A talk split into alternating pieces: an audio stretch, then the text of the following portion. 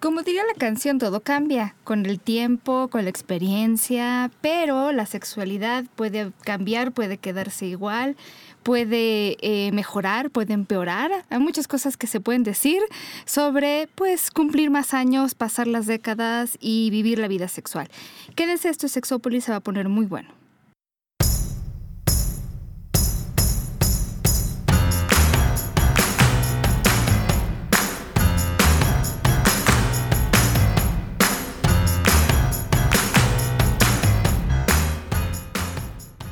¿Qué tal? Bienvenidos y bienvenidas a Sexópolis, a esta cabina donde el día de hoy hablaremos de un tema que no hemos hablado nunca. O sea, me queda claro que, que lo hemos medio tocado, medio coqueteado, pero que no del todo hemos hablado. Y me parece que ya basta, que es importante hacerlo. ¿Por qué? Lo, por, qué? Porque han pasado los años y yo ya voy para allá. ya casi llegamos. y no nada más el cambio de pañal, hija. O sea, sí, sí en la sexualidad en, en, en otras etapas de la vida, pero sobre todo llegando a una etapa en la que la gente piensa que ya no se debe de tener vida sexual, que es la etapa del adulto mayor, añosos, eh, pasada cierta edad. Que, que, además la sexualidad no, o sea, no cambia en el momento en que llegas a esa edad, va cambiando a lo largo de la vida.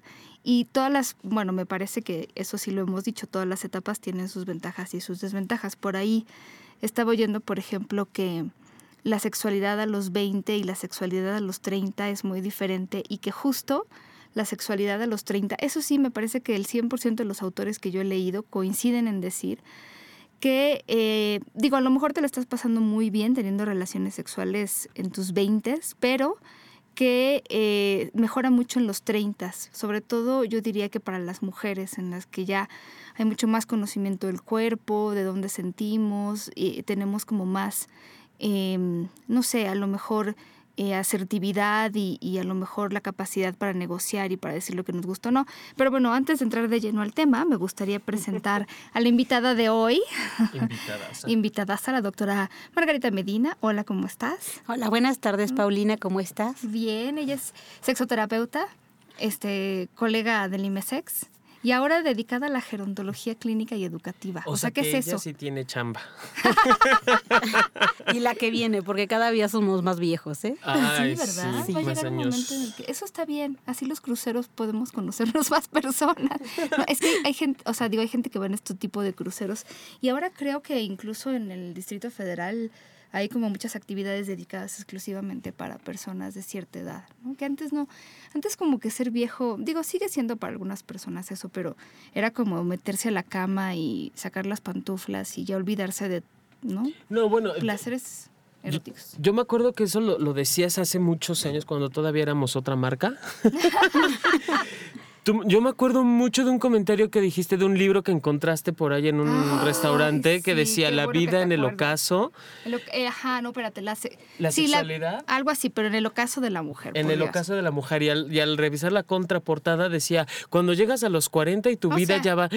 Dijimos, el no ocaso es a los 40, bueno, por Dios. Qué pinche miedo. Digo, eso fue hace muchos años. Esperemos que ya el ocaso nos llegue alrededor de los 80, ¿no? Pues, 80, 90 cada día estamos envejeciendo más. Actualmente uno de cada nueve son viejos. Para el 2050 vamos a ser uno de cada cuatro. Así es que claro que estamos volteando a ver a los viejos porque para allá vamos, ¿no? Y bueno, si no volteamos a cuidarnos ahorita, después como ya para qué. Y fíjate que a mí siempre me ha llamado la atención. Probablemente también la mercadotecnia pronto los voltea a ver, que esto también es importante porque a partir de eso también se mueven muchas cosas, ¿no? Como de decir, bueno, pues si hay un mercado para personas de tal edad, pues a lo mejor también poner el énfasis en que existe. No sé, digo, igual puede ser conveniente.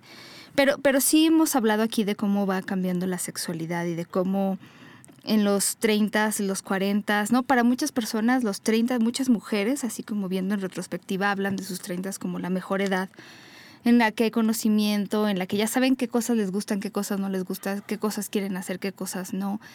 Y para muchos hombres también llegar a cierta edad significa tener más experiencia, pero también más experiencia en, digamos, como, ¿cómo decirlo? Bueno, y esto lo han dicho algunos hombres que conozco, incluso cómo estar con la pareja, porque de repente ya no es tanto como el sexo por el sexo para algunos. Este, digo, yo sé que, que cambien todas las personas, pero algunos me han dicho es que yo antes era como mucho la cuestión más así como animal, instintiva, y ahora hay como más otras cosas tal vez, no sé, creo que cambia con cada persona, pero sí, sí va cambiando con la edad y todo tiene ventajas y desventajas, pero no todo el mundo se da el permiso de vivir la sexualidad. Sí, tú lo has dicho, o sea, con la edad van habiendo cambios, en cada etapa es distinta, pero también muchos nos han vendido la idea de que con la edad se acaba la sexualidad. Para muchas mujeres tienen la idea de que una vez que llega la menopausia ya no tienen por qué sentir deseo, o muchos hombres que después de las 40 ya no hay erección. Y nada más falso que eso. Ay, por favor. Realmente, híjole, yo he conocido adultos mayores de 80 y de 90 años que tienen novia, que tienen vida sexual activa y a veces mejor que uno. Claro. Además, bueno, sí, antes se, se, asociaba mucho esa parte de la disfunción con la edad, pero la verdad es que ahorita tú puedes ser muy joven y presentar disfunciones o puedes seguir viviendo una vida sexual satisfactoria y activa a cualquier edad. Sí, y de hecho tiene grandes ventajas.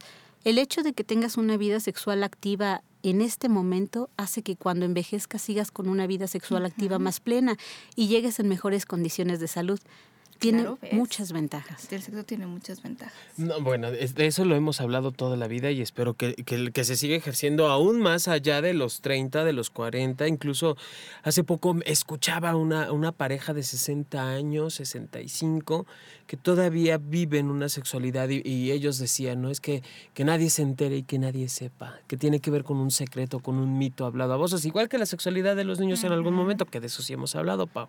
Sí, de hecho, fíjate, hubo una investigación muy interesante en la FES Iztacala en la que se revisó cuál era la percepción de la sexualidad en adultos mayores y se comparó un grupo de adultos mayores y otro de personas jóvenes. Y los jóvenes estaban muy de acuerdo con la sexualidad del adulto mayor y eran los adultos mayores quienes la sancionaban. Sí, se restringían ellos mismos, ¿no? Como esta edad ya no debo.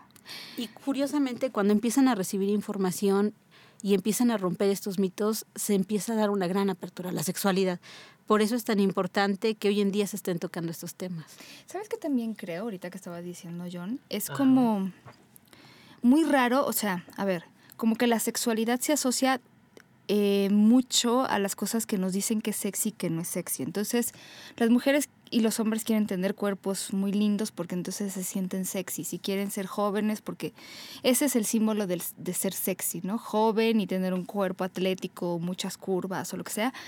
Y entonces mucha gente mayor dice, bueno, si ya no tengo ese cuerpo, que es lo que ¿no? se supone que es lo sexy, lo sensual y lo erótico, significa que entonces yo ya no debo sentir deseo, ya no debo tener sexualidad. O sea, creo que esa parte sí se impregna mucho en nosotros. Son pocos, y creo que tú comentabas de una película hace poco, que hablan de la sexualidad en el adulto mayor, o sea, cuyos protagonistas son adultos mayores, en los que hay esta parte de la sexualidad, o sea, eh, son contadas con los dedos. Ahora muy famosa esta serie que ya les mencionamos de Gracie Frankie, con Jane Fonda, Lily Tomlin eh, y Sam Waterston y Martin Sheen, que es el papá de Charlie Sheen. Y ahí hablan mucho de la sexualidad en los adultos mayores, porque son dos parejas. Se las antojo porque me parece que es bastante buena y si tienen Netflix, pues que la verdad no es muy caro, pues ahí es, es una serie exclusiva de Netflix. Son dos parejas, hombre-mujer cada pareja, y entonces en algún momento, y no les estoy contando la historia, este es el principio principio, eh, citan a las mujeres, en, ellos han sido negocio, eh, eh, ¿cómo se llama? socios de negocios durante muchos años, están todos los cuatro en sus setenta y picos. Y entonces les dicen, vamos todos a cenar, ¿no? Y para que ubiquen a Sam Waterston, si les gustaba la ley y el orden, como a mí, él es el abogado así más más así. Este, más agarrido, más, cabrón. Sí, sí, más cabrón. Entonces, eh, ellas dicen, ellas no se toleran una a la otra mucho porque son muy diferentes y dicen, yo creo que nos citaron aquí porque nos van a decir que ya se van a jubilar, ¿no? Después de tantos años ya no te voy a tener que ver la cara, le dice la comadre a la otra comadre.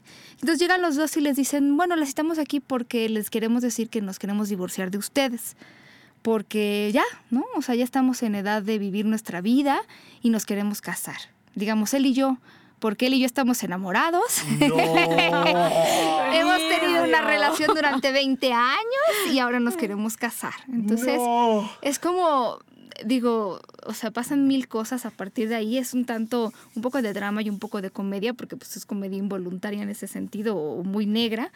Y entonces pasan muchas escenas entre ellos, besos, caricias, y la idea de ellos es decir, bueno, pues es que a esta edad yo quiero vivir mi vida y yo quiero ser lo que lo que siempre he querido ser y, y además, bueno, ya una de ellas, sobre, sobre todo una, se da cuenta de que pues, el esposo siempre fue gay y era muy obvio, pero ella no lo quería ver y entonces ellos inician una vida como pareja y pues sí, ¿no? Es, es confrontante desde muchas áreas, sobre todo pienso yo que desde esta parte de la sexualidad del adulto mayor. Ellos en sus 70 están reiniciando su vida en pareja.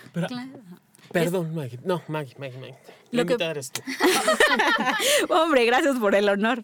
Sí, lo que pasa es que si no vemos la sexualidad del adulto mayor, mucho menos lo que es la homosexualidad, pues imagínatelo junto, ¿no? Y sí han habido muchas parejas que durante 10, 20, 30, 40, 50 años han vivido juntas negando esta parte. Y es muy enriquecedor que hoy en día se empiezan a dar las situaciones. Por ejemplo, en países europeos ya contamos con asilos para personas, parejas homosexuales, ¿no? Wow. Aun cuando en México escasos asilos cuentan con área de matrimonios y obvio matrimonios heterosexuales. Sí. Exactamente. Sí, esto que dices que es muy cabrón, eh, aquí en México, ser añoso, ser homosexual, tener pareja añosa, es un pecado mortal. Y si eres mujer, peor, ¿no? O sea, ya, ya no digamos de hombres homosexuales que todavía dices, ah, malditos, ¿no?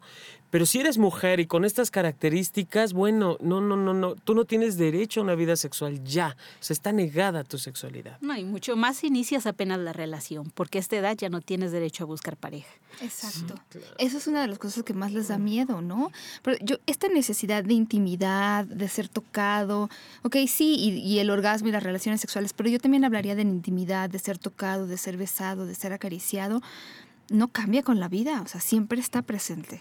Claro, aún no hay enfermedad que te limite, los pacientes terminales, no, efectivamente no solo no hay edad, muchas veces pensamos que además solo tiene que ser la pareja, cuando muchas veces puede ser algún amigo cariñoso, puede ser, es más, personas cercanas a ellas con quien establecen este vínculo, que va mucho más allá de solamente el coito, sino que tiene que ver con la comunicación, con el que puedan compartir momentos, establecer vínculos de salud, con los cuales comparten, por ejemplo, cosas, relatos con los nietos, y sí es cierto, también viene el beso, la caricia, el coito y que también hay con erección, aunque no necesariamente es un requisito. Sí, o sea, aquí también la oportunidad, me encanta lo que estás diciendo, porque es entender por fin la sexualidad y no importa si es esa edad o mejor tarde que nunca, no tiene nada que ver con los órganos sexuales eh, exclusivo, ¿no? O sea, son muchas las cosas que tienen que ver con la parte de intimar, esto que tú decías, desde las pláticas que tenemos, las cosas que hacemos juntos o juntas, me parece que eso es maravilloso y, y que y que entonces puedas rescatar toda esta parte de la comunicación y del acercamiento es increíble. Sí, de hecho tú lo hablabas hace ratito, cada etapa tiene como sus ventajas y sus desventajas y aún en esto hay grandes ventajas porque si bien a los 20 se tiene como el gusto y a los 30 un poquito más de experiencia, imagínate la experiencia acumulada en los 70. bueno, claro. Y además parte también de los cambios fisiológicos que hay en la respuesta sexual permiten que sea más placentero y más llevadero, porque por ejemplo, como se requiere de más estímulo para lograr una erección, para lograr la lubricación, también se prestan más para este jugueteo. Y como se alarga la meseta, también difícilmente tenemos problemas de eyaculación precoz y eso permite que haya mucho más juego y que la relación sexual pueda ser más duradera y más placentera.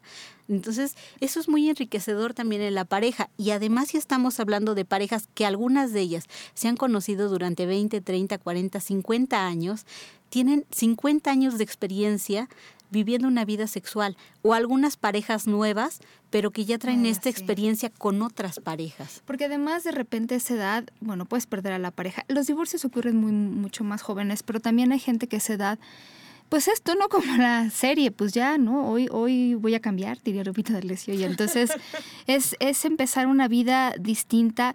Y, fíjate que hay, no sé, bueno, tu experiencia, pero de repente las familias son las primeras que se oponen de cómo tú ya no deberías, ¿no? Ay, no, bueno, es que tenemos tantos mitos sobre la sexualidad. Pero fíjate que sí es bien difícil a veces en la familia entenderlo porque no estamos acostumbrados al ver al viejo como algo sexual Entonces, simple y sencillamente, no tenemos dónde dejar a los niños y mételos en la recámara del abuelito porque él ya que, o simple y sencillamente yo no los puedo cuidar, quédate tú con mi mamá y yo me llevo a mi papá y no estamos contemplando las necesidades que tienen. O simple y sencillamente, por ejemplo, como médicos, muchas veces van a consulta, tú le recetas un montón de medicamentos y no estás contemplando que el señor todavía quiere tener una vida sexual activa. no le estás diciendo, y, estos medicamentos. No se lo preguntas, ¿no? Oye, ¿qué cosas se pueden esperar? Porque eso, incluso mucho antes, las mujeres, por ejemplo, las paredes vaginales empiezan a adelgazar y puede haber problemas como de elasticidad y lubricación, cosa que, señoras, se arregla con un muy buen lubricante. Sí, pues es que primero hay que explicar lo que son los procesos normales de cambios que van sufriendo tanto el hombre como la mujer. En las mujeres se da, por ejemplo, tú lo decías, un adelgazamiento de las paredes vaginales, los labios mayores y menores se adelgazan, se hacen un poquito más pequeños, el útero no tiene la misma elasticidad que antes y una, hay una disminución en el glucógeno. ¿Y eso en qué forma repercute? Pues que tenemos una vagina más reseca, que se requiere de más estímulo para lubricar y que en muchas ocasiones puede ser un tanto cuanto doloroso o que muchas mujeres al tener relaciones tienen la sensación inmediata de querer ir a orinar o tener esta molestia. Y efectivamente, muchos de estos problemas se solucionan con un buen lubricante y con un adecuado estímulo. Y, yo nada más quiero decir, y sin aguantarse, mujeres, muchachas, chicas, señoras, sin aguantarse, porque de verdad nosotros todo el tiempo le estamos diciendo, no se aguanten, a ver, eh, a lo mejor por muchas cosas también puede cambiar la lubricación en su vida, este, por favor, incluso las chavas que no están en esa edad, pues durante el ciclo menstrual hay cambios en las hormonas y, y, pues a lo mejor no estás como en la mejor lubricación. Usen un lubricante, no se aguanten. Ay, Claro, lo, más rico, lo, más rico, es que se den la oportunidad de disfrutarlo y de hablarlo, ¿no? De hablarlo con la pareja, de hablarlo con el médico que les pueda orientar, de recibir la atención adecuada, que si hay una pequeña infección se trate a tiempo, que si tienen que controlarle la diabetes se trate a tiempo, ¿no? Y todo eso es solamente de que lo hablen y que lo hablen en su pareja y con su médico. Y voy a meter mi comercial porque también esto nos de repente las mujeres que no tienen relaciones sexuales o a lo mejor tienen una pareja pero no es el tipo de acercamiento que tienen, están de, este, de repente asustadas porque tienen una infección vaginal, eso te puede dar independientemente de que tengas relaciones sexuales o no. Entonces, pues, no porque no las tengas, no, no pueden pasarte, por ejemplo, una infección de vías urinarias o una infección vaginal. Este, atiéndanse, porque, eh, digo, ¿no? Y los hombres también, o sea, si no estás teniendo relaciones sexuales y eso, ¿qué? Te puede dar una infección de vías urinarias por otras cosas. Sí, son como, situaciones completamente distintas. En alguna investigación ya habíamos hablado de esto, Paulina, algo que también les pasa a las mujeres, digo, no tan añosas, si, no, añosas poniendo un parámetro de 60 aproximadamente, sino un poquito antes, les pasa que cuando se presenta la situación de la, de la menopausia, es decir, que ya no vuelven a tener, eh, que, que, la, ¿cómo se llama? La menstruación se detiene, eh, les pasa que se empiezan a tranquilizar de tal manera del, nervio de ya no voy a quedar embarazada, que en muchas de ellas sí. se permiten el disfrute de su sexualidad, que obviamente al vivir esta parte de la penetración y que a, duras penas entra aquello, obviamente les irrita, les duele, les lastima la vagina y es por eso que, evitan el contacto sexual. Sin embargo, bueno, este remedio infalible que es el lubricante que hay de sabores, de texturas, de colores, de, de, de calor, incluso hay unos hechos a base de agua, otros que se les llama isotérmicos, otros que son más, eh, más como la consistencia vaginal o del fluido vaginal. Bueno, ya hay para aventar para arriba lo que tú quieras y que puedes utilizarlo precisamente para, para el disfrute de tu, de tu sexualidad y que no se detenga. Y como bien nos decías, Margarita, esta parte de no importa la edad, no importa si hay alguna enfermedad, porque al, final del cuentas también se descubre que la sexualidad no solo es el, el meter el pene en la vagina, o en el, bueno, ya en el ano es, es más complicado entenderlo, pero no es solo meter pene, vagina, sino, o ano, sino también es el cuerpo completo, ¿no? Aprender a erotizarlo, este, este preámbulo, este juego que puede o que existe o debería de existir alrededor de la sexualidad. Claro, y bueno, efectivamente, cuando hay un mejor juego, cuando hay este cachondeo, se permite una mejor lubricación, pero los lubricantes deberían de ser acompañantes ideales en todas las relaciones. ¿Sabes qué he visto también? Bueno, hay dos cosas. La primera que sí quisiera nada más aclarar que algunas personas piensan que la edad es un condón. no, es que eso lo vi en un sitio de internet, pero que también, ¿qué tan difícil es lograr, por ejemplo, que, que se cuiden de infecciones, pero sabes también, ahorita que estabas diciendo, me acordé, por ejemplo, de las visitas al médico también, ¿no? Muchas personas que a lo mejor ya no tienen la vida sexual que tuvieron, como que dicen, ¿y yo para qué voy a la ginecóloga, por ejemplo, para un chequeo? Me trauma. Sí, ¿no? y, es extremadamente frecuente. Las mujeres y con mayor razón los hombres difícilmente van al médico en estos rangos de edad y menos pensando en que tienen un problema o una infección de transmisión sexual o un problema como disfunción eréctil no es frecuente que acudan y también como médicos no lo pensamos. ¿No? Muchas veces pensamos que porque ya somos pareja de mucho tiempo o porque ya somos grandes no nos dan enfermedades. Pero no tiene nada que ver. Y hay VIH en viejos, ¿no? Que es subdiagnosticado, que es diagnosticado de forma muy tardía, precisamente porque no pensamos que puede ser algo así. Pero además un papá Nicolau, una colposcopía, ayudan a identificar, por ejemplo, lesiones, cáncer. Y si tuviste contacto con el BPH, y a lo mejor hace 20 años que no tienes relaciones sexuales, se puede manifestar en cualquier momento de todas maneras. O sea, se trata de estar checando tu salud. Y más en, en, en añosos, si me corrige si me equivoco, Marcos, y más en añosos cuando empieza también esta parte de, de, el, el, hacia abajo en cuestión de...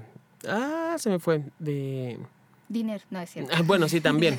No, en esta parte de, las defensas corporales que también van hacia abajo, es cuando se, se manifiestan los, el BPH a nivel vaginal o el BPH a nivel este, alrededor del pene o en la uretra o bla, bla, bla. Pero ¿sabes cuál es parte del problema? Que hasta el sector salud no presta atención en, esta población.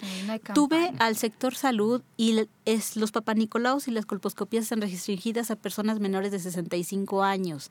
Y también hay cáncer cervicuterino, cáncer de endometrio en adulto mayor, que es subdiagnosticado también nuevamente precisamente por la falta de atención y que muchas veces son adultas que no han tenido relaciones en 20 años y dicen, a mí no me va a dar porque yo no tengo sexo. Y no, resulta que llevan 20 años portando el virus de papiloma y ni siquiera se habían enterado. Ay, es, es, que eso es tristísimo, porque entonces, o aunque lo acaben de, aunque acaben de infectar, ¿no? O sea, ¿cómo es posible que a los 67 años yo ya no tenga derecho a hacerme un papá Nicolau o a una revisión ginecológica, nada más porque ya tengo más de la edad, entre comillas, permitida? O sea, quiere decir que si llego a los 80 ya no voy a tener una sexualidad presente. Pues lamentablemente es la mentalidad del sector salud por cuestión de recursos, ¿no? No porque no lo haya, sino porque es muy caro mantener tanto sector de la población. El problema es que no se les orienta ni siquiera para que se lo tomen en otro lado, ¿no? sí, es, es horrible la visión que tenemos. Ni siquiera se les dice, puede seguir haciéndotelo. O sea, y, y en esta parte del apoyo al adulto mayor y todos los programas gubernamentales que existen, ¿por qué no se les dice? Eso es algo que también, digo, hace falta muchísima información, Pau, en ese sentido, de tú como mujer añosa, tú como hombre añoso, tienes todo el derecho a empezar a buscar otro lugar en donde te puedan atender esta parte de tu vida sexual. Pero ¿sabes qué pasa? Que no se ve. Así como no se contempla la sexualidad del niño, la sexualidad del discapacitado, no se ve la sexualidad del adulto mayor. Yo te puedo decir que durante toda mi formación en la carrera de medicina, a pesar de que llevamos clases de geriatría, nunca nos hablaron de sexualidad del adulto mayor. Y en alguna ocasión, hace muchos años, mi abuelo le preguntó a mi mamá que si a sus 84 años podía tener relaciones y fue cuando yo primera vez me pregunté si se podía, pero la mayoría de los médicos estamos en esa situación. Sí, claro. Ese es el problema. Y la gente cuando acude al médico piensa que sí sabemos. Y no todos. Hay quienes sí. Es que eso es lo, más curioso del asunto, ¿no? O sea, los que se sienten o los, o los que les damos demasiado poder en esta sociedad es al maestro, es al doctor, es al sacerdote y ninguno de ellos o de estas profesiones tienen o reciben una capacitación exprofeso relacionada a. Tiene que ser totalmente aparte la formación, es, no sé, no, no, no, se mira, ¿no? Ni siquiera nosotros, bueno, a los psicólogos y psicólogas tampoco nos permiten o no tenemos este acercamiento. Y sin embargo, Pau, es de lo que más se habla siempre. ¿no? E, estas historias de terror no me dejarás mentir que hay alrededor de los servicios sociales que el doctor fulano ya se chutó a la, a la enfermera sutana y demás que, que son temas que están allí y que por lo mismo no se, se hace como una, digo yo, se les hace una barrera protectora anti enfermedades porque no les pasa nada nunca, ¿no? O si les pasa rápido tienen la solución, según ellos, al problema que están viviendo. Claro, pero igual hay muchos mitos de los que no se habla y sí estamos enfrentando un problema de salud, porque sí tenemos, te decía, enfermedades de transmisión sexual en adultos mayores, tenemos problemas de cáncer, que es muy frecuente en el adulto mayor, ¿no? Y no nos damos cuenta y no se habla. Y enfermedades simple y sencillamente como la diabetes, la tenemos descontrolada y están mal y están Oye, mal sí. por un problema de cervicovaginitis, por un honguito que traen en la vagina, por una infección de transmisión sexual y no se le podemos controlar, ¿no?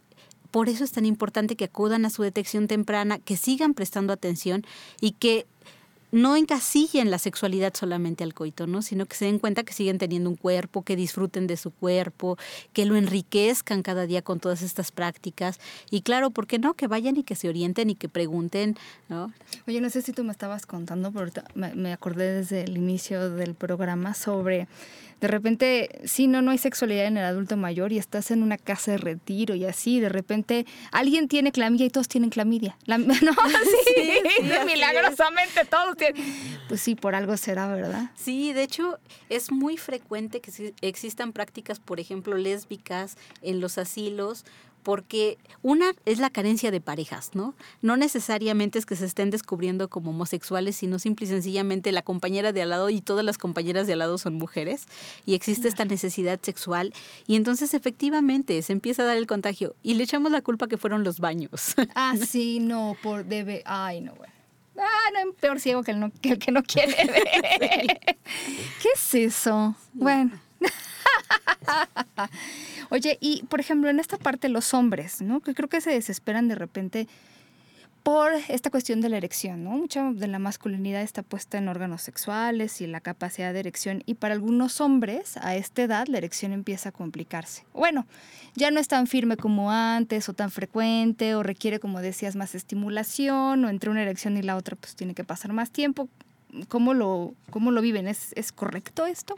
Sí, pues efectivamente hay mucha carga hacia lo que tiene que ser la erección y las características que sí tiene que tener un largo, un ancho, una dureza, ¿no? Y sí van habiendo ciertos cambios con la edad que son independientes. Si tú has tenido una vida sana, no fumas, no tomas, has tenido una buena vida sexual, no tienes problemas de la presión, cosas por el estilo, es muy probable que llegues con unas muy buenas erecciones. Pero si no es así, es probable que se vaya perdiendo la firmeza, que se vaya perdiendo la frecuencia, ¿no? Por ejemplo, ya no tienen erecciones matutinas como con la misma frecuencia que antes. A lo mejor antes lograban una erección al 100% y ahora no es así, está como menos firme. Pero eso no quiere decir que no sea placentero. Sí es cierto que antes a lo mejor nada más veían ver al pasar a la muchacha y luego luego estaban firmes, Incluso ¿no? sin que, no queriéndolo, ¿no? Así como de, oh, no despiertes Sin ahora. ver a la muchacha, con el imaginarse a la muchacha. Y hoy en día se requiere de más estímulo, de un contacto más directo, de sexo oral, de la masturbación, de una serie de prácticas más directas. Y se logra la erección, aunque a veces no al 100%, pero sí logran tener penetración. Y bueno, tú, tú no me dejarás mentir, ¿no? No se requiere que sea una erección completa para que sea satisfactoria. Claro. Y aparte de eso, eh, pueden hacer sentir bien a su pareja por muchas otras prácticas. También hay algunos otros cambios como que no siempre hay líquido preeyaculatorio o que la eyaculación sea menos abundante. De hecho, cuando tienen una vida sexual frecuente, hay ocasiones en las que no hay eyaculación. Y eso puede llegar como a inquietarlos o en la pareja generar incertidumbre porque piensan que no están satisfaciendo a su compañero, ¿no?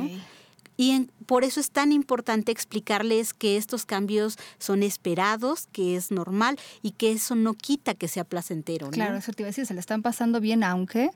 No sea Ajá. de la forma a lo mejor tradicional y esperada, ¿no? No esas eyaculaciones con el chorro de semen que No, bueno, vemos que en las además todos películas. los hombres quieren porque ven películas porno y déjenme decirles que qué les pasa. No, eso es, eso es, eh, sí, sí, no, y esto que estabas diciendo es importante, las enfermedades, ¿no? ¿Cómo, cómo lo que puedes hacer ahorita por ti es muy importante mañana, como en sentido metafórico. De, eh, yo me acuerdo de esta investigación que hizo un médico sexólogo que se llama Luis Enrique Ortega sobre cómo las ciertas enfermedades como la diabetes, la hipertensión y la obesidad, todas repercuten, por ejemplo, en, la, en cómo se percibe la satisfacción sexual. O sea, cómo yo encuentro mi vida sexual. Y eso es importante. Y además, entre más enfermedades haya, la percibes como menos positiva. Claro. Y mira, muchas veces tendemos a pensar que las personas, una, que si quieres llegar a viejo y tener sexualidad, tienes que ser completamente sano. ¿No? Y por el otro lado, pensamos que las personas que tienen diabetes, hipertensión, ya no tienen sexualidad, sin importar el rango de edad. En esta investigación que mencionas justamente, Luis Enrique nos decía que una enfermedad por sí sola casi no genera cambios, pero cuando encontramos todas conjugadas y descompensadas es cuando encontramos muchos cambios. Y sí es cierto, ¿no? Pero parte del lograr este control es orientar a la gente y educarlos. Yo les decía, entre broma y no, que el día que les digamos a las personas diabéticas e hipertensas que si no se cuidan van a tener problemas de disfunciones cuando de verdad se van a empezar a cuidar. mismo. Sí, sí, sí. Sí, exacto. No hay cosas terriblemente, o sea, esas no son nada comparadas con las que pueden pasar. Pero creo que sí, por ejemplo, hay gente que tiene como mucha, y creo que en general eh, en Latinoamérica hay como mucha predisposición a la diabetes, pero pero bueno, cuidarse, este, visitar al médico, eso siempre puede ayudar. O sea, las enfermedades que ustedes tengan, si se tratan y se controlan y las está viendo un médico y ustedes están conscientes de eso, pues mucho mejor. Sí, la enfermedad que sea, estando bien controlada, la calidad de vida que van a tener es mucho mejor. Y yo te lo decía, realmente no hay enfermedad que prohíba que tengan una sexualidad plena y satisfactoria.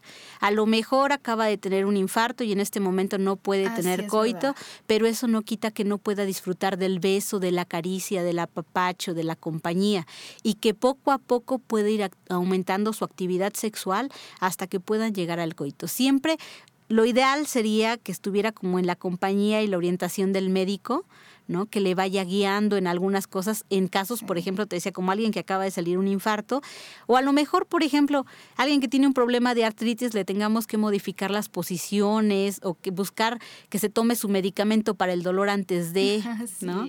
Pero eso no quiere decir que no la disfruten. Ay, sí, por favor. No. Es que es eh, como volver a, volver a la misma parte, ¿no? Esto de, de, la relación sexual exclusiva para la penetración, exclusiva para la procreación, exclusiva para no sé cuánto rollo y eso sí, 100% heterosexual. Se nos olvida que también hay piel, que también hay oídos, que también hay labios, que también hay boca, que también hay ojos, ¿no? Y que también en, esta parte tan larga que es la piel existen infinidad de terminaciones nerviosas que pueden erotizar el cuerpo muchísimo más. O sea, es como descubrir otra sexualidad, independiente de la circunstancia de la situación médica en la que te encuentres. Puedes estar en completa salud y eso no quita tampoco que descubras la, estas opciones o estas posibilidades que tiene tu cuerpo también. Claro, y efectivamente muchas veces se lo ha negado durante muchos años, durante muchos periodos de la vida y pueden llegar a estas etapas aún sin conocerlas, ¿no? Yo creo que mucho de lo que enriquece el que cuando lleguemos a viejos tengamos una salud sexual plena es el hecho de que durante nuestra juventud lo hayamos disfrutado y nos demos como la oportunidad de ir descubriendo todas las posibilidades que tenemos con el cuerpo y este juego y este cachondeo y este darnos la libertad de vivir y de sentir. Muchas veces han llegado a viejos con historias muy tristes de abusos, de violencia, de falta de contacto, muchas historias en las que la relación de pareja era mala.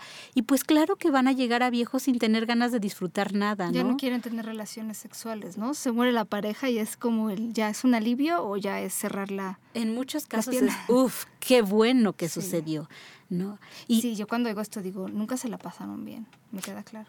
Sí, pero también nunca es tarde para. Ah, ¿no? También siempre existe la posibilidad de que la historia pueda ser distinta, solo que a veces se requiere de cierta educación. Porque, por ejemplo, a lo mejor no tengo la posibilidad de una pareja, pero sí la masturbación, este autoerotismo que se puede disfrutar, puede enriquecer mucho la forma en la que se descubra nuevamente la sexualidad, ¿no? Que la vivencia sea más plena que lo que a lo mejor en algún momento fue.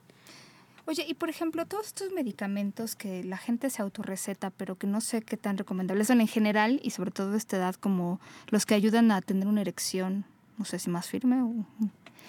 Mira, yo siempre les digo que hay que individualizar cada caso, ¿no? Sí, en algunos casos, por ejemplo, en pacientes con diabetes pueda ser de utilidad, más también tienen efectos secundarios y pueden potencializar el efecto, inhibir el efecto de otros medicamentos y tener efectos secundarios con otros medicamentos que pueden estar tomando. Ahora, no es la opción principal. En general, lo ideal sería que todas las personas tomáramos lo menos de medicamentos posibles, pero muchas veces, y sobre todo ya cuando llegamos a viejos, no tomamos una, dos, tomamos cinco, diez pastillas y muchas de estas pastillas también pueden estar ocasionando un problema de disfunción eréctil. Te voy a comentar, por ejemplo, los antihipertensivos, los medicamentos antidepresivos, ansiolíticos, la ranitidina, el diclofenaco, la metroclopramida, que son medicamentos... Les encantan aquí a la población en México, les encantan. Les encantan y muchísimos de ellos ni siquiera los deberían de usar los viejos, ¿no? Tienen como mil complicaciones. Y dentro de esas mil complicaciones, también muchos de ellos causan problemas de disfunción eréctil. Todos estos que te mencioné causan problemas de disfunción eréctil.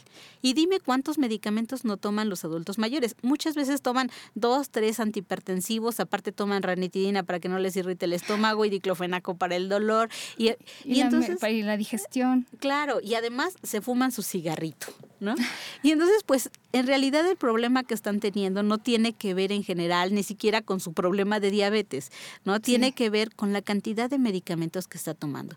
Por eso es muy importante que cuando tengan este tipo de problemas lo platiquen con su médico, porque muchas veces los médicos, los médicos evitamos tocar este tema con el paciente o simple y sencillamente por la cantidad de pacientes no nos da tiempo de verlo. Pero si ustedes están teniendo algún problema y antes de automedicarse y empezar a tomar algún medicamento como el Viagra, el Cialis y todos esos, pues primero se tiene que acudir al médico.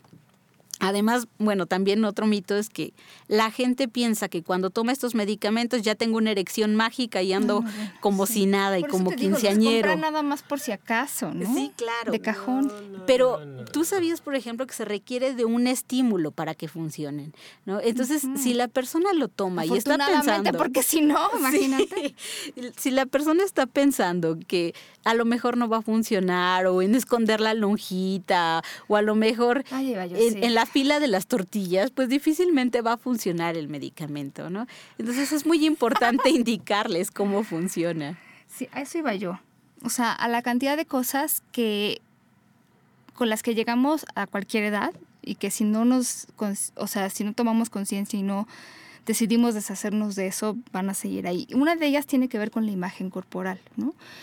Va cambiando también con la, con la edad, a veces nos volvemos más aceptativos, digamos, o aceptativas de nuestro cuerpo, pero yo lo decía al principio, bueno, nos comparamos mucho con, lo que vemos como sexy, como sensual, y los anuncios de lencería pues, son hombres, ¿no? Así como muy fortachones y las mujeres.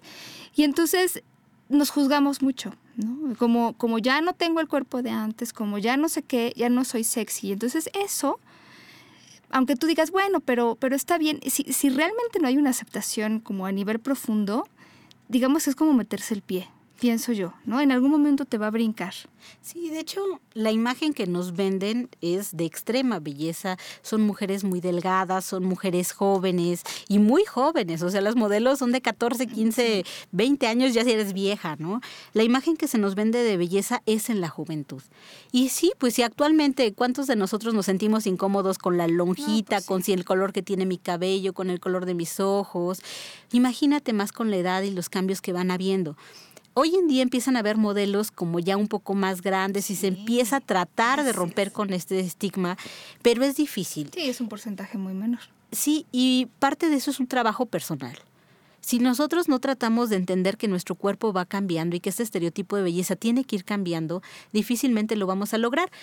Y bueno, a final de cuentas, piensa, por ejemplo, cuando tú eras niña, cómo te gustaban los niños, ¿no? Cuando tuviste 15, cómo te gustaban.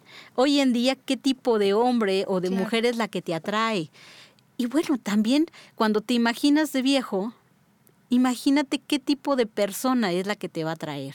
Y entonces también podemos entender que así como nosotros vamos cambiando, también las personas que van a la par de nosotros van, cambiando.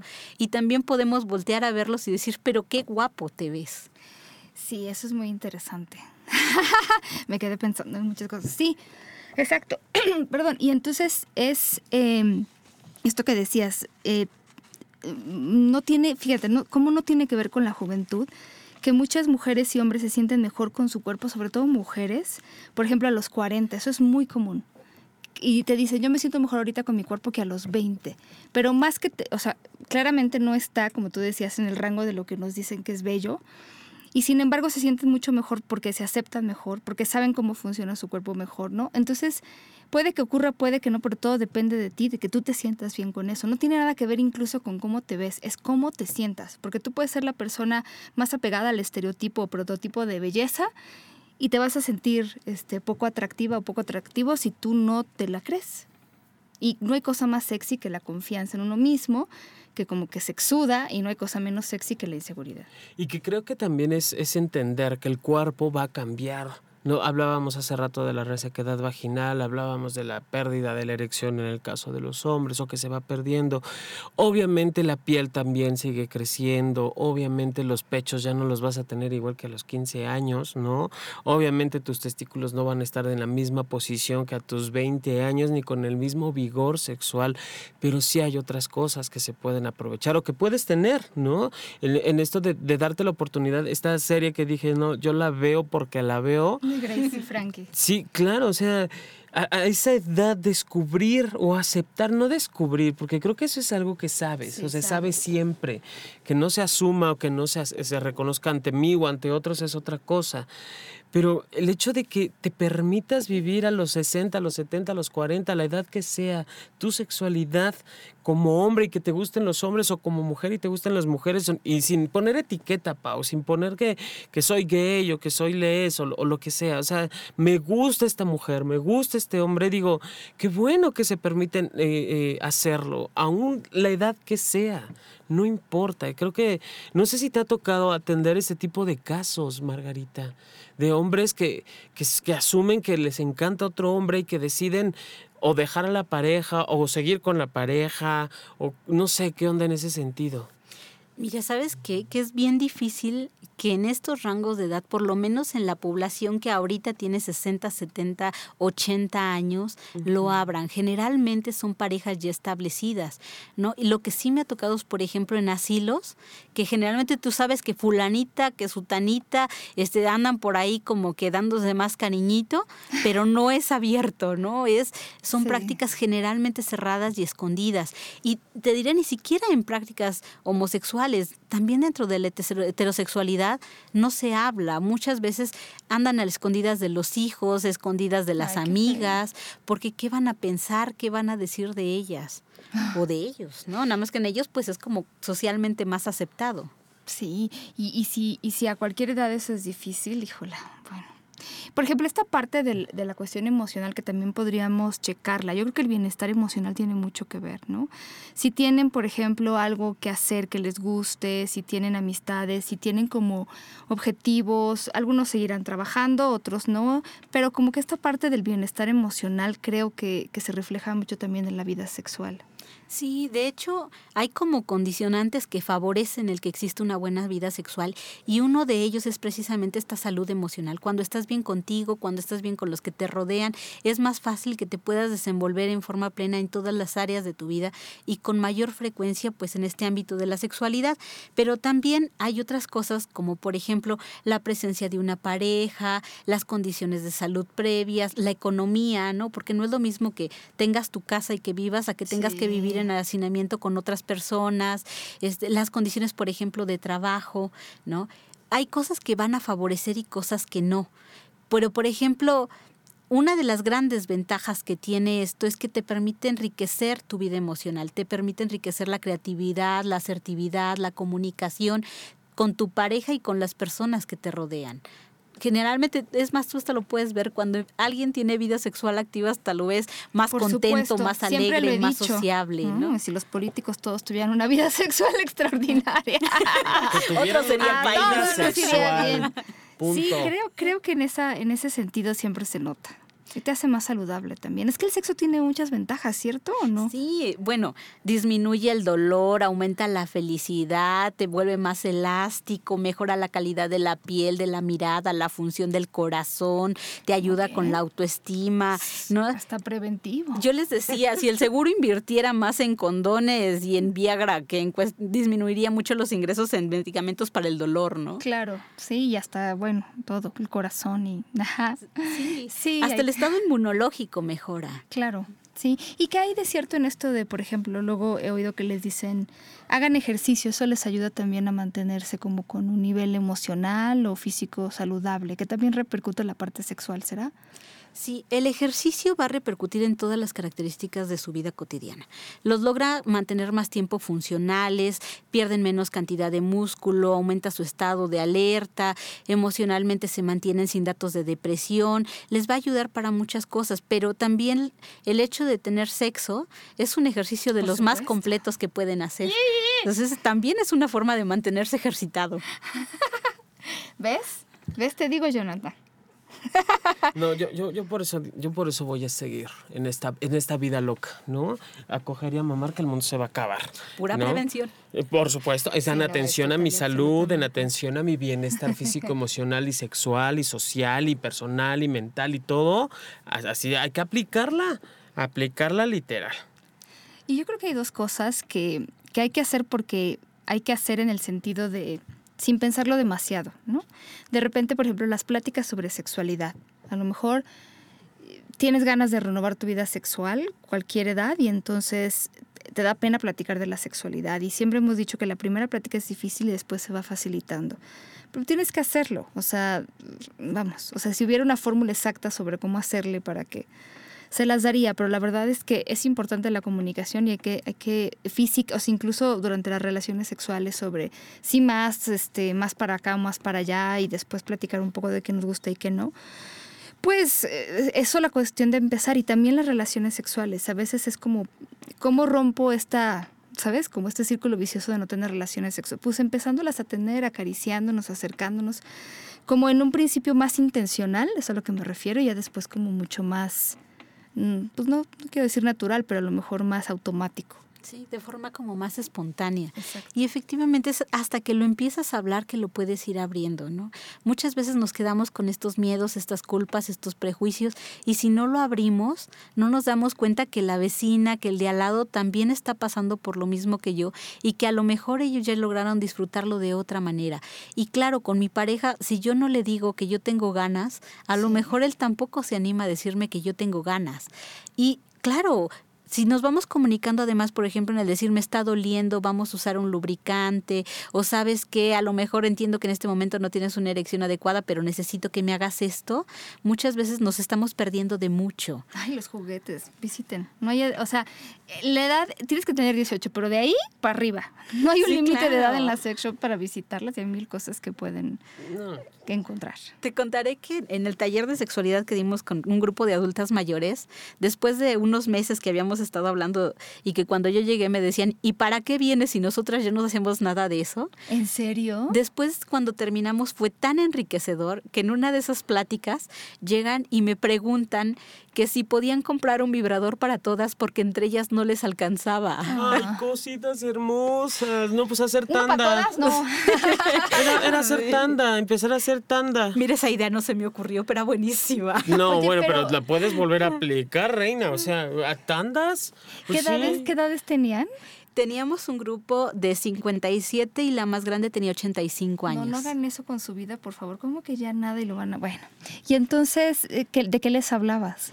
Pues empezamos tocando todo tipo de temas, desde lo que fue género, imagen corporal, pero terminamos hasta con masturbaciones, pues, sesiones de masajes. Muchas de ellas ya tenían, ya tenían novio, algunas desde el principio, pero no lo habían abierto.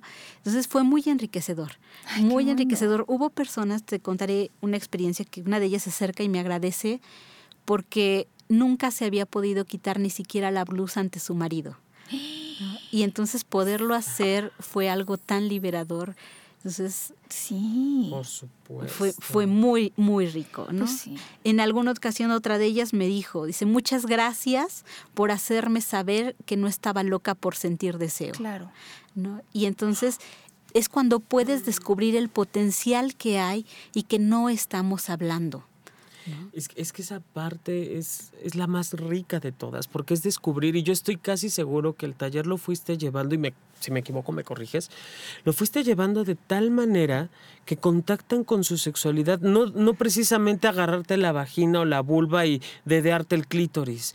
Me parece que es desde ti, desde cómo lo vives, desde cómo lo sientes, cómo lo experimentas, cómo lo expresas, cómo vas viviendo tu sexualidad. Creo que va mucho desde allí.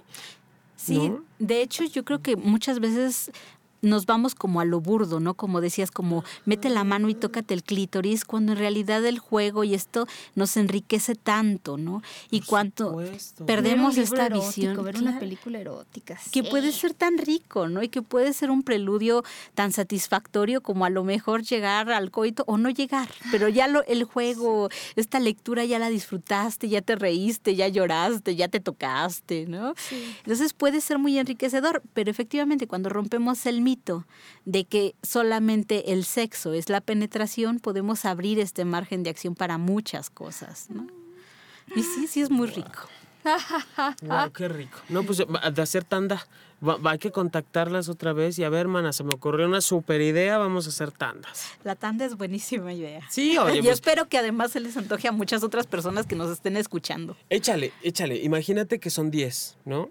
Por así decirlo, de 100 varos a la quincena se juntan mil. ¿Ya sale? Ya sale de allí uno eh, a la quincena cada quien y se rifan los números y como se hace, todo bien hecho. No hay mil varos para un dildo, se me hace como muy decente. Conseguir algo muy decoroso. Sí, así es. Pues el chiste es que se van abriendo las oportunidades, ¿no? Y ojalá a lo mejor se les queda la espinita y por lo menos en otra ocasión van y aprenden y juegan. De hecho, en este taller llevamos en una ocasión una sex shop a que conviviera con ellas y fue, parecían niñas en juguetería. Claro, les iba a llevar un stripper también. ¿Y este cómo funciona? ¿Y este cómo se agarra? ¿Y cómo me lo meto? ¿Y este tiene reversa? ¿Y cómo lo hago? Ah, ya entendí. ya entendí. Sí, yo creo que creo que es algo que, sería bueno como volver a recalcar, es la sexualidad no está solamente en, los órganos sexuales, está en todos lados, está en la piel, está en la cabeza, en lo que imaginamos, en lo que fantaseamos, en lo que compartimos, en lo que nos permitimos hacer. Y yo les diría a todas estas mujeres que llegan a esta edad, replanten sus objetivos de vida, porque muchos hombres y mujeres vivimos todo el tiempo como para los demás, ¿no? Como lo que se espera de mí como mamá, como papá, como pareja, como mujer, como hombre. Y entonces es una serie de cosas que a veces disfrutamos, a veces no tanto, pero que también de repente nos hace olvidar nuestros verdaderos deseos. Y, llega un momento en la vida en la que yo creo que te deberías ver al espejo, y puede ser en cualquier edad, y decir, ¿para quién quiero vivir mi vida? Yo se los he dicho hasta el cansancio, no vivan su vida sexual, que por lo menos la que me va, eh, en función de lo que ustedes creen que los demás esperan. No vivan su vida en función de los demás, porque la verdad es que al final del día no les van a, o sea, nadie va a venir a felicitarlos de verdad por haber sacrificado las cosas que han sacrificado. Y más bien van a ser ustedes, y solo ustedes, quien van a decir, oye, qué padre me la pasé, o qué mal me la pasé, me hubiera gustado hacer eso. Acuérdense, a veces nos arrepentimos más de lo que no hacemos que de lo que hacemos. Y digo, sí habría que dedicar esta pues e, este podcast a Caitlyn Jenner, que a sus 65 años ha decidido por fin, después de ser eh, Bruce Jenner el, prototipo de masculinidad, el atleta, el mejor atleta del mundo, y, admitir eh, públicamente que en realidad él sí es y siempre ha sido una mujer, y a esa edad este, volverse todo lo sexy que siempre ha querido ser. Digo, las personas que nos dedicamos a esto lo vemos y decimos, que qué triste que haya sido a esta edad, pero qué, qué bueno y qué felicidad y qué gusto que ahora esté en la portada de revistas como una mujer de 65 años, transexual, feliz y plena. Y rompiendo muchísimos y rompiendo todo. Entonces, nosotros nos unimos a la felicitación global por, por hacer algo que, que pues, ya tendría que haber hecho desde hace mucho tiempo y supongo que quería hacer desde hace mucho tiempo. Luego es como muy, muy chistosa esa parte, Pau. No sé si te ha tocado. Aquí en México igual hubo un que acaba de, asumir su transexualidad. Pero de leer las entrevistas que le hicieron, digo, no, por Dios. O sea, ni siquiera tiene idea de lo que es, ¿no? ah, bueno, ni siquiera hay una idea pura de quién, de quién es. Porque además me parece algo que yo he ido aprendiendo de las, de las mujeres transexuales y de los hombres transexuales es que se asumen. Simple. O sea, y terminan, hay quienes dicen yo soy mujer transexual, hay quienes dicen yo soy mujer en el caso de, de ellos a ellas. Y no necesitan más. Claro. Y esta persona sí fue así como de, a ver, güey, ¿qué estás diciendo? Sí, no todo el mundo es experto en esto. Sí, y, que creo que si, que si es algo que vas eh, eh, condicionando en tu vida o lo vas viviendo. Si habla de ti a lo mejor, ¿no? No hables de... Exacto, o sea, si se va, si, si, si yo voy y voy revisando y voy viendo, porque además ya ahorita el internet hace maravillas con todos, y entonces puedo asumir una, una situación sexual a que sea. Y si necesito salirlo o abrirlo además, pues lo hago, ¿no? Sí, ahí sí, Caitlin fue muy clara en siempre he sido, ¿no? Una mujer. Perdón, ibas a... Claro, pero fíjate, a lo mejor siempre ha sido una mujer y a lo mejor todavía prevalece mucho la ignorancia en muchos sectores de la población, pero yo creo que se empieza a abrir ahorita justamente porque empiezan a ver las condiciones. Yo no me imagino haciendo este cambio y haciendo pública su transexualidad hace 30 años, donde ni siquiera se hablaba, ¿no? Donde ni siquiera le habían puesto un nombre social y público, ¿no? ¿Cuántos de los artistas que tenemos actualmente han vivido en este anonimato, ¿no? Y son estas generaciones quienes empiezan a romper y a abrir. Pues ojalá. Hay que aprovecharnos. Claro, hay que aprovecharlo. Y ojalá las que vienen ya ni siquiera lo tengan que ocultar desde el principio, ¿no? Que lo puedan abrir desde el principio. Oigan, pues se nos acabó el tiempo, así tal cual. Yo quiero primero eh, hacer una invitación. Miren, Bayer está llevando a cabo una campaña que se llama visitatugine.com.mx, en la que muchos en el sector de la sexualidad y de la salud estamos participando de manera gratuita. ¿En qué consiste esto? Si tú eres una mujer y a lo mejor pues nunca has ido al ginecólogo hace mucho, te da miedo o no, no te alcanza, Visita a visitatugine.com.mx, te registras y te regalan una consulta con el ginecólogo, la ginecóloga de donde tú estés, como tú quieras. No te van a pedir mayor cosa más que tus datos. Eh, van a ser gente súper profesional. De verdad, yo conozco... Eh, eh, por ejemplo, Berta de Ávila, que estuvo con nosotros, ella está como parte del programa, que además es una súper ginecóloga, sexóloga, gente muy valiosa y la idea es que ustedes se acerquen, o sea, queremos promover la salud. Ellos no les van a cobrar, ellos no están cobrando y ellas tampoco por esta consulta gratuita. Lo único que ustedes tienen que hacer es registrarse para que, para que les manden un correo con los datos de su consulta o para que les den el horario de su consulta y dónde. Y eh, Créanme, las van a tratar muy, muy bien. Es, es algo que no se trata de que les receten algo o algo así, solo es como una cuestión de salud, chicas. Vayan, lleven a una amiga, a veces pensamos tenemos que llevar a la mamá o tenemos que ir solas. Vayan con una amiga, compartan esto. Eh, o sea, vamos, esto ya es así como de verdad, grandes este, médicos, médicas están regalando su tiempo para que ustedes vayan y, y pues se acerquen y, que le pierdan miedo a esto, ¿no? Yo hoy visité a mi ginecóloga, eh, que es Berta y que además es una persona maravillosa, te va a contestar tus dudas, eh, las cosas que a lo mejor te sientes como que no puedes platicar con nadie, las puedes platicar con muchos médicos que están muy abiertos a esto. Entonces visita tugine.com.mx. Eh, les quiero también regalar este espacio y, y, y platicar con ustedes. Si quieren más información, me pueden escribir arroba sexopolisradio, que es el Twitter, ¿no? Pero es, es muy buena idea. Sí, no, y que Bayer siempre tiene como ideas muy buenas. Ya, eh, toda la campaña que se estuvo haciendo para la prevención de infecciones o las duchas vaginales. Digo, Bayer siempre ha sido en ese sentido una, una empresa muy responsable en el cuidado y en la salud sexual. Y que ahorita esté dando esta oportunidad de, pues yo te atiendo lo que decíamos hace un rato, ¿no? Como hasta los 65. Si tienes 65 o más, Bayer ahorita te puede dar esta atención. Contáctanos, ya sabes, aquí en Sexópolis, en, arroba, en el Twitter es arroba Sexópolis. En Facebook estamos como SX Radio, que también nos puedes contactar desde allí. Y bueno, pues vamos pasando la, información, ¿no, Paulina? Si no tienen, no les alcanza, pues aquí es gratis. Y si no saben con quién ir, aquí hay de veras gente bastante capaz, ¿no? Sí, pero bueno, quería yo como hacer este hincapié.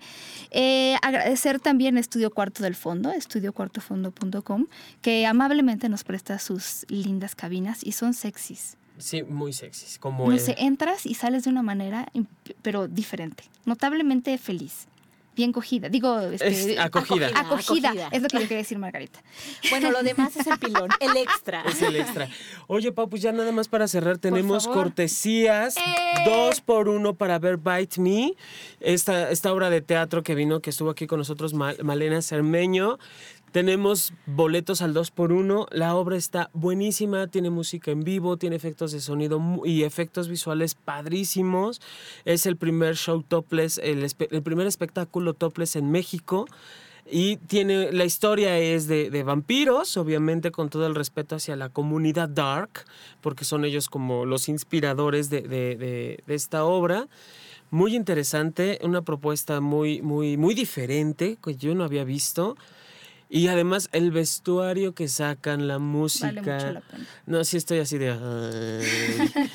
Le mando un beso a mi queridísimo Markin López, Gracias que por las también, cortesías. a Malena Cermeño, gracias por las cortesías. La semana pasada dimos, pas- eh, hubieron pases, entradas gratis, hubieron 10 entradas gratis, ahorita solo son dos, no es cierto, 10, dos por uno. Ya sabes, eh, escríbenos a Twitter, arroba sexópolis, sexópolis o arroba ¿Sexópolis sexólogo Radio? guion bajo sexólogo guion bajo yaco, sexópolis radio, sí, perdón, arroba sexópolis radio o arroba sexólogo guion bajo yaco y dinos que dónde te gusta que te muerdan. Exacto, qué fácil. Y sí, y ya tienes tu dos por uno, Margarita, tú nos puedes decir ahorita en este momento y obviamente se va el primero de dos por uno. Mira, aquí abajo de la espaldita llegándole a la pompa, no sabes No, qué, qué cosa tan rica. Ah. E- Eso es lo rico de Bite Me, que está en el Teatro Hipódromo Condesa. Muy cerquita de aquí, Pau. muy, muy cerquita de aquí. Condesa. Mira qué más pueden pedir, ¿no? Se van a su consulta con el ginecólogo y después de eso se van al teatro y es una noche favor, completa. Súper enriquecedor, no lo desaprovechen, por favor. Muchachos, tienen muchísimo que ganar. Doctora Margarita Medina, sexoterapeuta especialista. Yo creo que, digo, también te pueden contactar a través de nuestro Twitter si quieren más información, ya nosotros les ponemos en contacto. Pero muchísimas gracias. Ya te vamos a, te vamos a plantar aquí. No te vas a poder levantarte a la silla, ni modo. Con todo gusto, cuando me invites, mira, súper contentísimos de venir a compartirlo con ustedes. De verdad, muchas gracias y gracias por dedicarte un tema pues que hace mucha falta hablar, ¿no? Sí, es un tema riquísimo y ojalá de verdad nos vayamos nutriendo desde ahorita para que cuando lleguemos a viejos, mira, tengamos mucho que hacer. Chicos, pues nos vemos, escuchamos la próxima semana. Pórtense muy mal, cuídense muy bien y muchos besos. Besos. Mua. Mua.